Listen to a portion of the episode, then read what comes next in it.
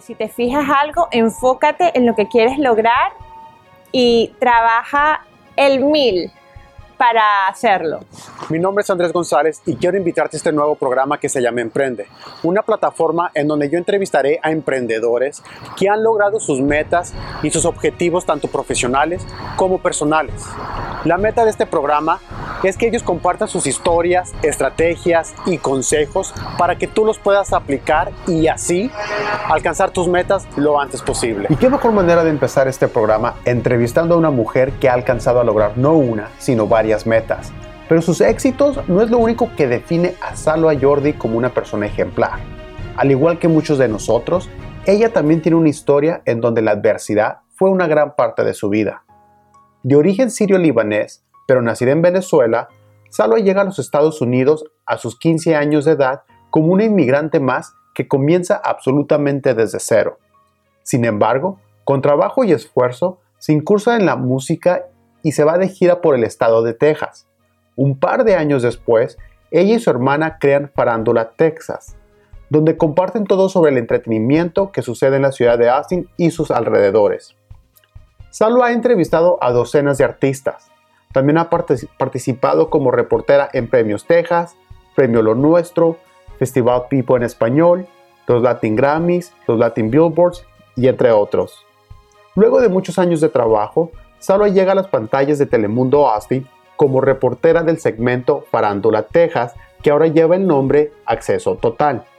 Salwa también empezó a escribir diferentes artículos sobre entretenimiento para el Mundo Newspaper, y después emprende su interés por la locución, donde ahora lleva más de 5 años conduciendo el Mundo Radio Show en la estación Kayla Radio.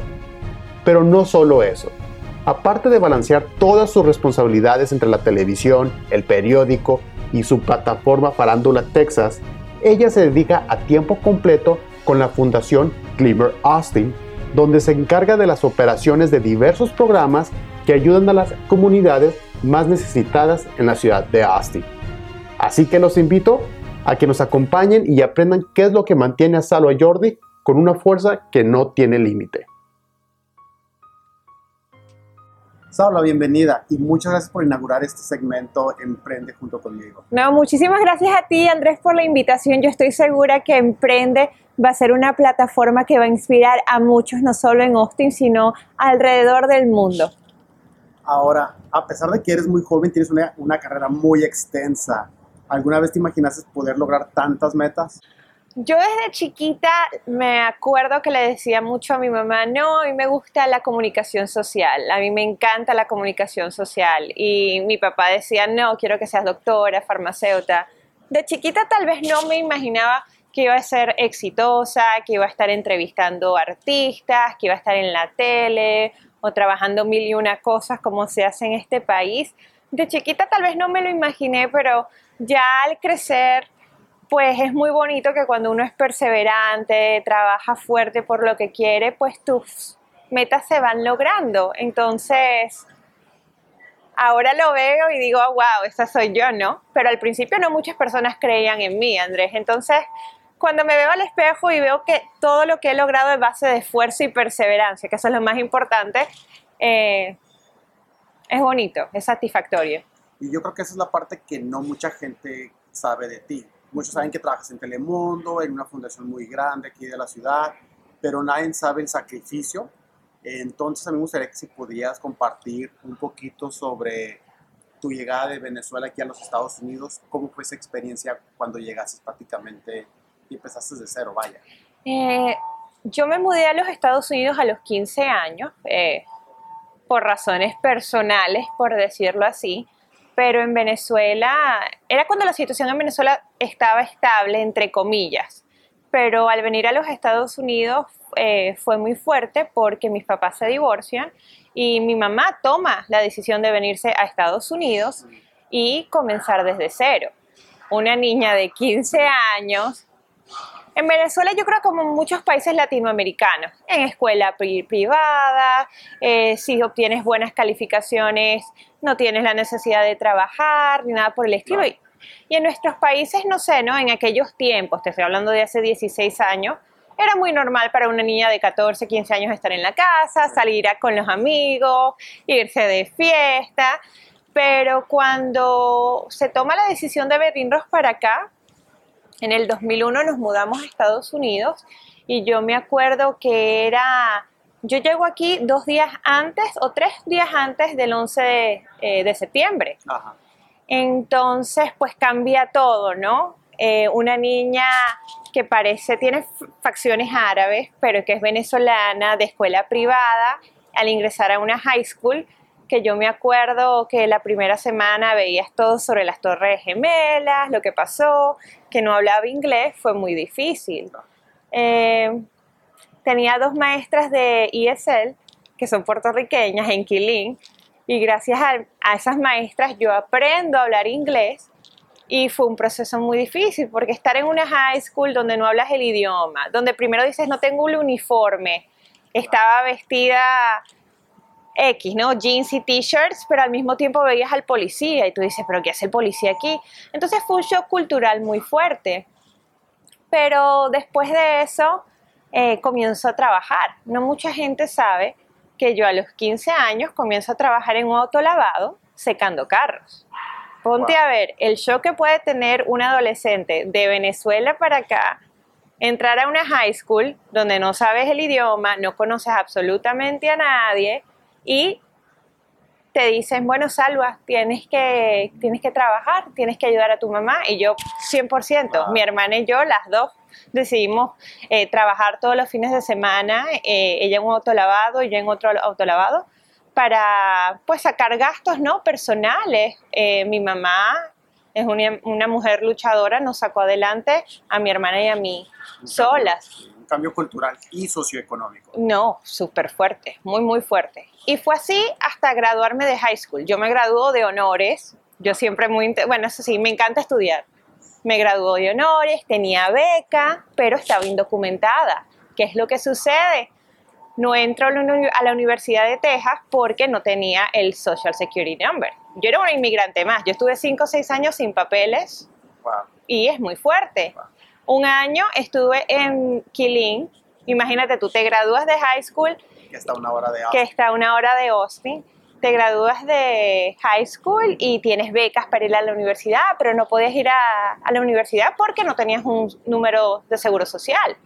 Entonces, qué frustrante, ¿no? Digo que no puedo ir a la universidad. Bueno, pasó un año de eso también, trabajando en el autolavado, secando carros, de cajera. Fue un proceso de aprendizaje, pero 17 años, 18 años, desde los 15 hasta el sol de hoy, yo trabajo. Yo tengo 32 años de edad.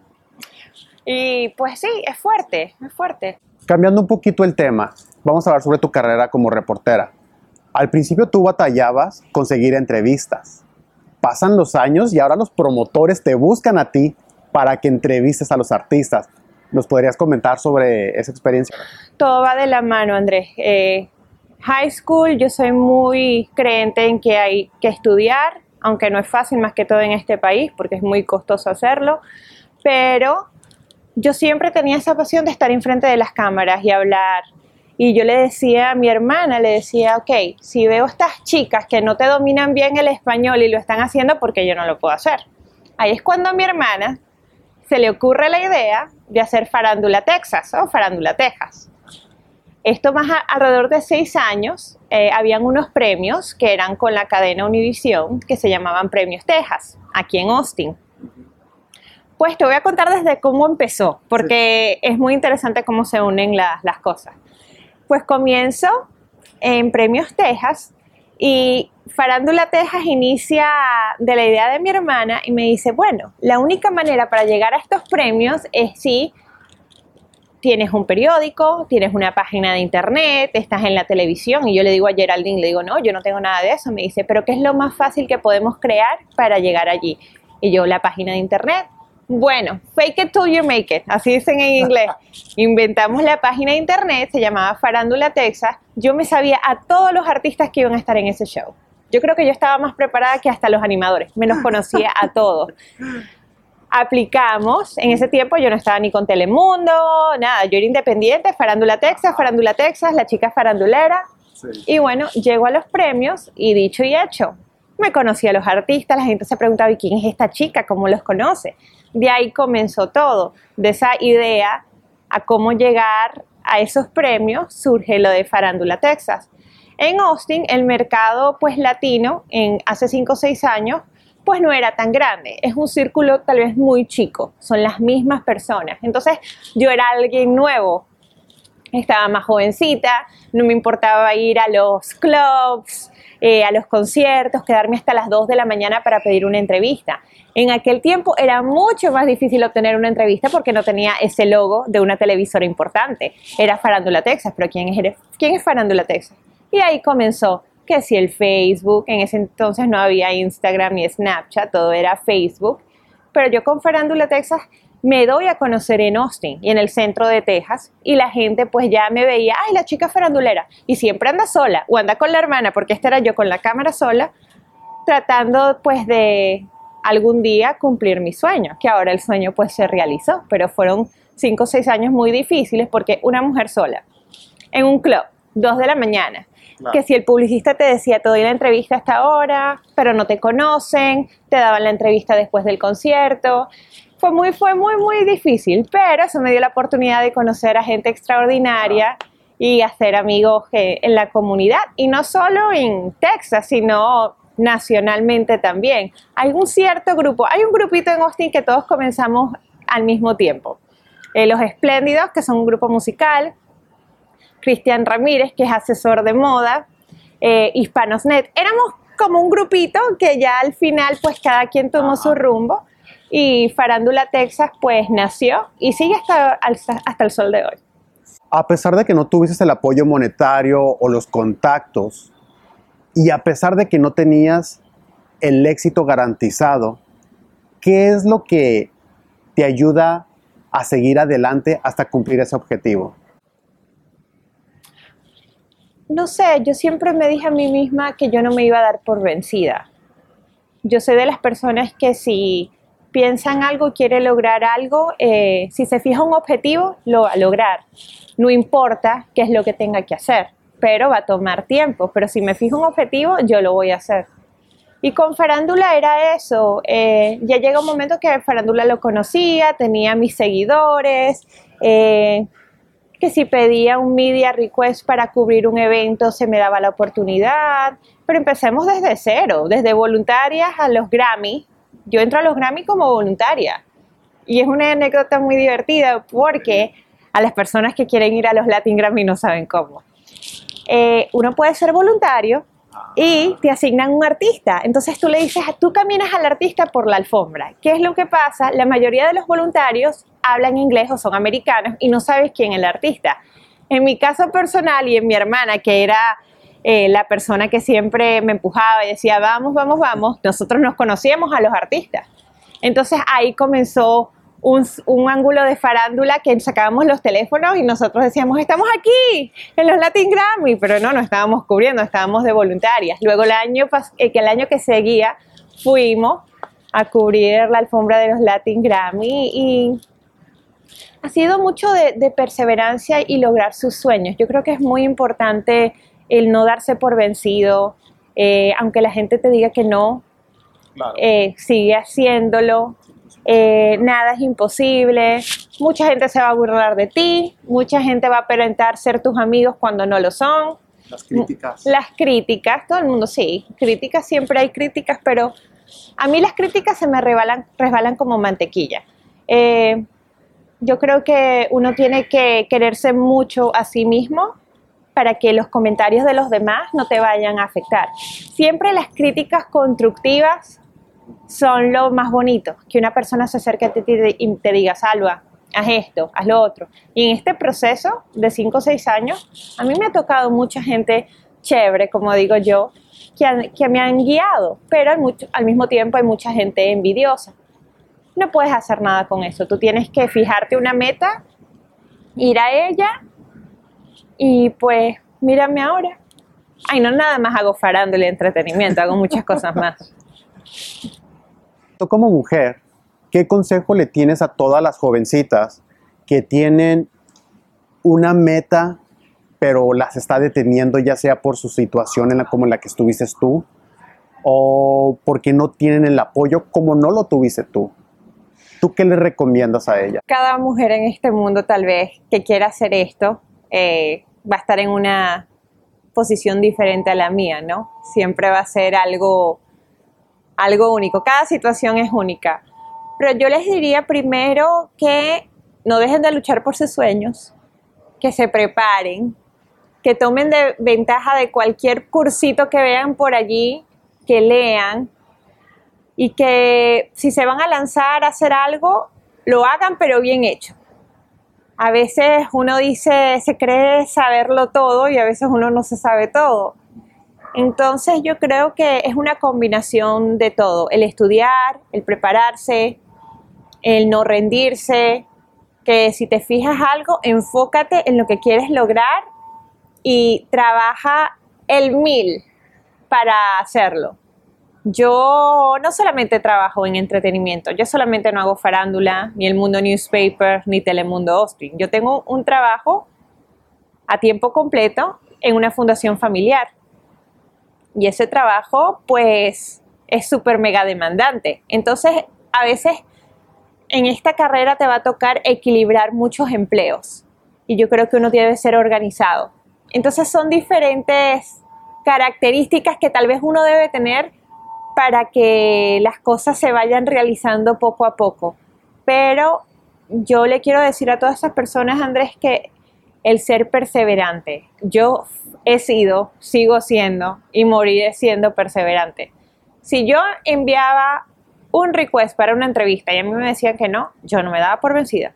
Yo seguía, seguía, seguía, seguía y me tocaba hacer hasta de paparazzi. Interesante. Hasta que me daba la entrevista. Interesante y veía al artista, me daba la entrevista. Hola, ¿qué tal? Buenas noches. O buenas tardes, buenas noches, buenas tardes. Eh, un tip.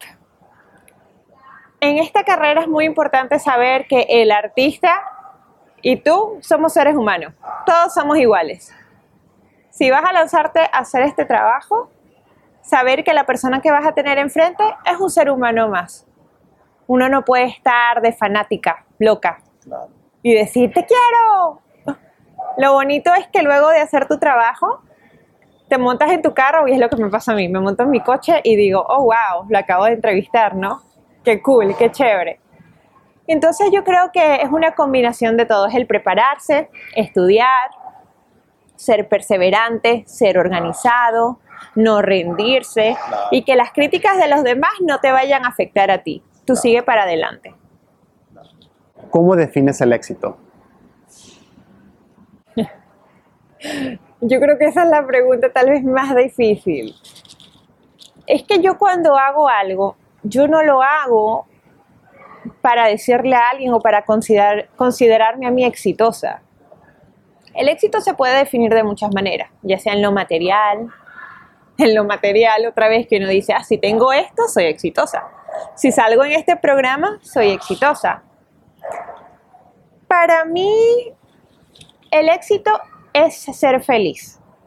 Si yo estoy haciendo algo que me hace feliz, yo me considero exitosa. Excelente. Sumamente de acuerdo contigo. Sí. Al principio cuando estaba más joven no, no pensaba eso. Siempre uno se enfoca tal vez en lo material, o oh, quiero salir en la televisión, eso me va a hacer exitosa. No, es algo que te haga feliz a ti, si a ti te hace feliz hacer tu blog en Instagram, ya. Nadie define tu éxito, tú lo defines por ti mismo. Antes de que te haga la última pregunta, ¿cómo te podemos encontrar en redes sociales? En las redes sociales es muy fácil. Es Farándula Texas. Farándula Texas. En Instagram, en Facebook, en Snapchat es Salvo a Jordi, en Facebook es Salvo a Jordi, pero en Farándula Texas, Twitter, Instagram y Facebook es la mejor manera de enterarse de lo que está sucediendo en Austin si se trata de entretenimiento local o en el centro de Texas. Perfecto. Ahora sí, antes de despedirnos, la última pregunta. ¿Cómo quieres que la gente te recuerde? ¿O qué impacto te, te gustaría dejar en este mundo? Yo trabajo mucho ayudando a la comunidad en Austin.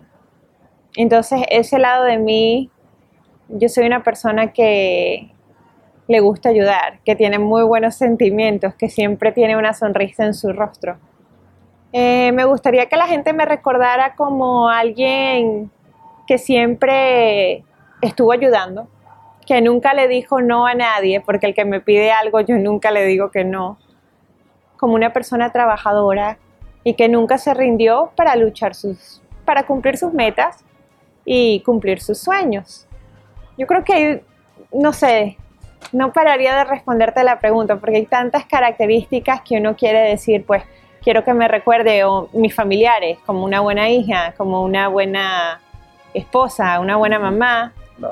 Es una combinación de, de muchas cosas, pero sin duda alguna la ética y perseverancia y el trabajo que tuve, eh, pues que deje huella, ¿no? Que marque huella. Yo quiero marcar huella. Si conozco a alguien e impacté a esa persona, pues siempre voy a vivir en la memoria de esa persona. Entonces, marcar huella.